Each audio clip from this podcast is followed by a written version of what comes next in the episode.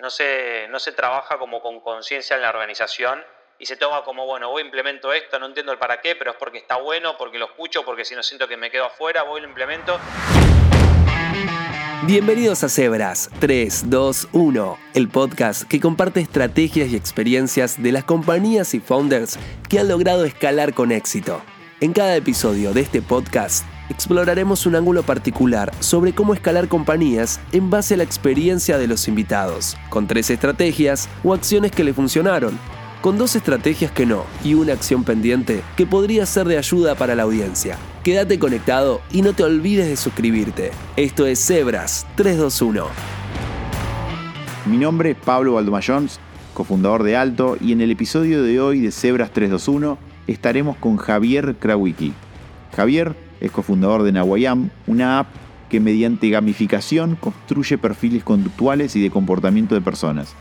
Estudió en la Escuela Técnica ORT, Argentina, es licenciado en Recursos Humanos de la UADE, posee un programa ejecutivo del MIT de transformación digital y tiene más de 15 años de experiencia en el área de recursos humanos. Lo que más me gusta de lo que vamos a estar escuchando hoy es cómo pensar la gamificación como un concepto que nos atraviesa a todos y cómo usarlo para escalar empresas en base a la experiencia que tuvo Javier. Ahora sí, lo dejamos con la conversación. Empezamos con las tres ideas o estrategias que has visto o implementado que funcionan para escalar compañías usando la gamificación. ¿Nos querés contar un poco de las tres? Sí, a ver, una de las, yo creo que uno de los puntos muy interesantes que tienen que ver con, con utilizar herramientas de gamificación en una organización, ante todo tiene que ver con cómo generar una experiencia diferente ya sea para un colaborador o un conjunto de colaboradores de una organización, como por ejemplo en el caso de recursos humanos, una experiencia de un candidato que, estamos haciendo o atravesando un proceso de atracción de talento, y cómo poder en este caso también, eh, utilizando justamente una, herramienta gamificable o, gamificada, mejor dicho, eh, poder eh, primero transmitir una, una experiencia diferente, eso por un lado, por otro lado, poder hacer que la gente se conecte con una manera mucho más natural. Porque creo que, a ver, cuando uno utiliza también una herramienta como gamificación, y vamos a poner un caso concreto, por ejemplo, como el de Nawayam, ¿no? Que es, en definitiva es un, es, un, es un gaming, es un videojuego que en 15 minutos detecta el perfil de las conductas, ¿no? Eh, y esto lo que nos permite es que no solamente que la experiencia, ya sea del candidato o del colaborador interno, sea diferente, porque Obviamente esto propone una, aventura que nos pone en ese rol de héroes o de heroínas para salvar al mundo. Y en esos 15 minutos que vamos tratando de salvar al mundo, que la estamos pasando bien, que estamos disfrutando del juego, con los desafíos que esto nos permite ir proporcionando en Aguayam durante estos 15 minutos y los estímulos, la verdad que la persona la está pasando bien, está jugando, la está, está disfrutando. Y hay algo que es muy interesante, que es parte de la escalabilidad que tiene todo esto, es estamos evaluando, por ejemplo, una persona de manera más lúdica, ¿no? Eh, más natural, más genuina. Y eso tiene que ver un poco también con una estrategia de organización, digamos. Eh, indudablemente uno, uno, como organización quiere tener a, sus, a, sus, colaboradores contentos, eh, en definitiva que, cumplan los objetivos, bueno, y todo lo que uno ya conlleva en lo que es una relación de dos personas que están trabajando dentro de una organización. Y lo mismo en definitiva pasa del otro lado. Entonces, de alguna manera, hoy utilizar la gamificación nos puede permitir que haya una experiencia para ambos lados muy poderosa. Y en este caso, por ejemplo, Nawayam, como cualquier otro caso, en definitiva, lo que nos permite es también poder evaluar a la persona de manera más natural y genuina. Entonces, si yo soy un colaborador o un gestor de recursos humanos y en definitiva quiero tener a mi talento y entender a esas personas, pero realmente entenderlas, o sea, realmente entender, por ejemplo, el perfil de conductas, pero que esas personas, yo tenés información de manera más natural y más genuina, bueno, qué mejor hacerlo con una gamificación. No implica que otras herramientas no funcionen, todo lo contrario. Pero acá sí tenemos un factor que tiene que ver con conocer a las personas de una manera mucho más transparente y mucho más genuina. Y tiene sentido, Pablo, porque cuando uno, en definitiva, cuando uno, bueno, cuando uno juega es uno mismo, no hay, posibilidad de mentir, no hay posibilidad de hacer algo fake, eso es una verdad. Entonces acá estamos logrando tener que la gamificación nos permita mejorar una experiencia, ¿no? Escalable sin, escalable sin lugar a duda, pero al margen de eso, el factor, digamos, eh, el componente gamificado, en este caso una evaluación particularmente como lo que hablamos, nos logra poder tener ese talento mucho más natural y genuino y que también para el otro lado, visto del otro lado, también es parte del proceso. Decir, bueno, qué bueno que me están evaluando de una manera más divertida, más, más, eh, más, no más, es eso, más divertida, más, más, una experiencia mucho más acorde a lo que uno quiere vivir hoy, ¿no? Eh, venimos de, herramientas muy poderosas y muy interesantes, sin duda, que capaz tardábamos una hora en que nos evalúen, una hora y media, en algunos casos con eh, temas psicológicos que sin duda son muy interesantes. Pero bueno, hoy también la, gente quiere ser, eh, el talento del presente y del futuro quiere ser también evaluado con herramientas del presente y del futuro. Y hoy creo que la gamificación, sin lugar a duda, es una herramienta que nos permite escalar procesos, realmente mejorando la experiencia, mostrándose uno tal cual como es. Y eso obviamente para una organización, bueno, es información súper poderosa, ¿no? Porque en muchos casos, si no, es pareciera como un momento que uno, digamos, quiere mostrar a alguien que capaz no es o, o viceversa. Y bueno, yo creo que esto le da más transparencia al proceso.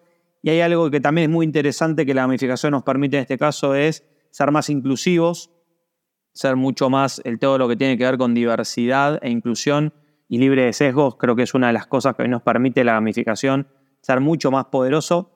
Y algo que también es muy interesante es hoy poder utilizar, por ejemplo, gamificaciones, no sé, en capacitaciones o en entrenamientos, nos, nos reduce sin lugar a duda muchos riesgos reales operativos. De hecho, lo, he visto muchas veces, empresas, no sé, o constructoras o empresas, en fin, que preparan a, operarios o desarrollan a personas, los entrenan primero con, eh, justamente con gamificaciones reales, no es, un, no es un juego X, estamos hablando de, se desarrollaron específicamente eh, un, videojuego simulando, ¿no? Porque en definitiva un, un, juego es eso, ¿no? Simula algo, un videojuego está simulando algo, estar simulando que estoy operando esa, esa maquinaria pesada o esa, excavadora o lo que sea. Entonces, estoy aprendiendo justamente de la mano de la gamificación. Y, hoy, y uno dirá, bueno, pero ¿cuánto se puede aprender? No, ojo, ojo, eh, ahí lo he visto. He trabajado, vengo, hoy, hoy soy emprendedor, pero he trabajado muchos años en diferentes corporaciones liderando áreas de recursos humanos y lo he visto, lo he visto lo hemos, lo hemos eh, incorporado en varias compañías en las cuales he trabajado. Y realmente es magia porque se desarrolla casi a la misma altura como si estuviese la persona haciéndolo en la máquina. Por supuesto que después hay que hacer, por supuesto, técnicas y, pruebas reales en máquinas, pero esto mejora muchísimo y avanza, por lo cual, digamos, sin lugar a duda que acá la, gamificación nos logra una escalabilidad que diría que es muy poderosa en, muchos procesos dentro de las organizaciones. Bien, buenísimo. Ahora sí, vamos para el lado de los aprendizajes.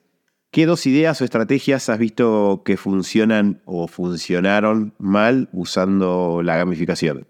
Creo que la, gente quiere seguir tendencias, a veces sin entender para qué. ¿no? Muchas veces uno quiere aplicar eh, herramientas que están de moda o que uno siente que si no es parte de esa herramienta está fuera del mercado o que tiene que ser, estar dentro de, de ese ecosistema para no sentirse que está fuera. Eh, y creo que eso es un gran error que he visto, que muchas veces uno quiere utilizar cosas que no sabe para qué, pero las quiere. Y, lo he visto en muchos, ¿no? Porque finalmente cuando uno, eh, es como cuando la persona, es el famoso médico que nos da a veces el mismo remedio para todos y no, no, nos diagnosticó. Y nos da paracetamol para todos, ¿no? O nos da ibupiraco, lo que sea.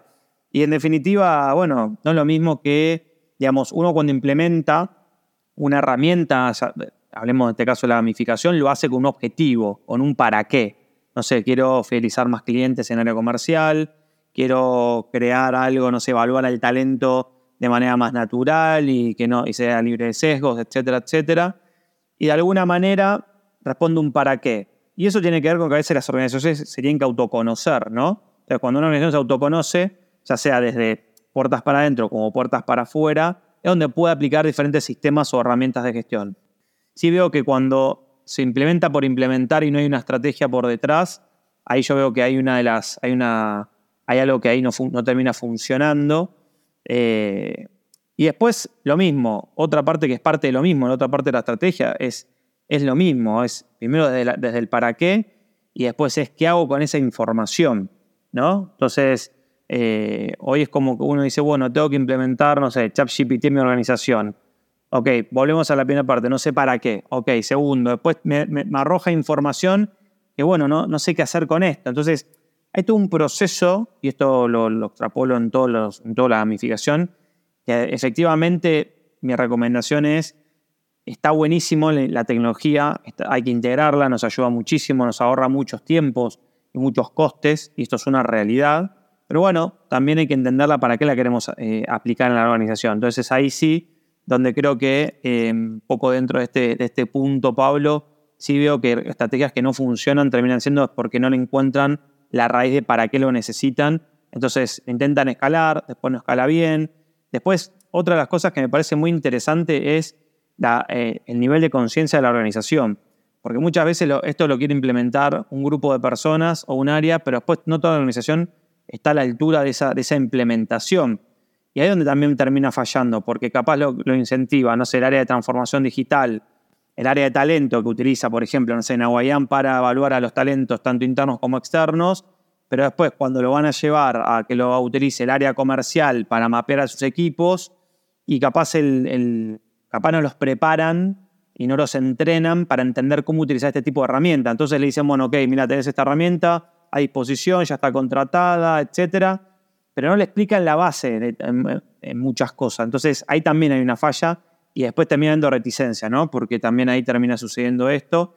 Y también, obviamente, como no solamente en la gamificación, sino que también muchas veces en la tecnología, muchas veces todo lo que es tecnología, a veces hay gente que lo mira como el miedo de esto me va a quitar el empleo. Eh, soy un convencido que nada se pierde, todo se transforma. Entonces, por eso digo que cuando se implementa, en este caso gamificación o cualquier tipo de tecnología, unas cosas que yo veo que fallan, es eh, cuando no se no se, no se trabaja como con conciencia en la organización y se toma como, bueno, voy implemento esto, no entiendo el para qué, pero es porque está bueno, porque lo escucho, porque si no siento que me quedo afuera, voy lo implemento. Y ahí hay que ver también cómo juega la cultura organizacional, que no me quiero meter en eso, porque si no podemos estar dos horas más y, y voy a robarte el espacio, pero creo que también tiene que ver con entender si la cultura está preparada para no para eso. Soy un convencido que todas las culturas tienen que estar preparadas para esto, pero bueno, hay que entender el estadio de cada organización. Bien, entonces forzar la implementación y después tener una, no tener la concepción de qué se hace después de la implementación, como para resumir esas dos ideas, ¿no? Eh, ahora, ¿tenés algo pendiente para implementar en términos de gamificación en algo o con algunas compañías? Hoy creo que eh, lo que tenemos como pendiente, por un lado, de mejorar y ahora jugar en primera persona, ¿no? Porque en definitiva nos ponemos las gafas y vamos a jugar en primera persona. Bueno, a ver, creo que eso pendiente va evolucionando. El mercado y la tecnología está cada vez más rápido, entonces hoy todos los meses nos aparecen nuevos pendientes porque va cambiando, pero digamos, creo que lo pendiente que tenemos de gamificación tiene que ver cómo generar interacciones mucho más inmersivas todavía. Eh, y esto ya, ya, está, esto ya está avanzando a pasos agigantados, por lo cual eh, creo, que, creo que eso ya, ya está incorporándose, va a ser cada vez más fuerte eh, y un poco esta interacción entre lo real y lo virtual, que estaba de alguna manera en el entorno de gamificación, creo que está pendiente de que siga creciendo y potenciándose. Hoy los ojos todavía están mucho en el tema de inteligencia artificial, efectivamente porque es un deal breaker bastante interesante y poderoso, pero bueno, creo que ahora también se va a volver a acomodar el tema de, lo que es la parte de realidad aumentada y este esta interacción que creo que tiene que ver mucho con la parte de, gamificación también. Por lo cual creo que esto pendiente ya, ya va a dejarse un pendiente, pero creo que lo pendiente en este punto es eh, la fuerza que va a tomar esto con el correr de los años. Y seguramente Apple te dé una mano para acelerar eso.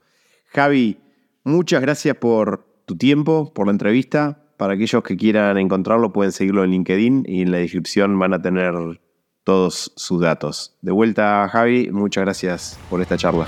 Saludos, muchísimas gracias.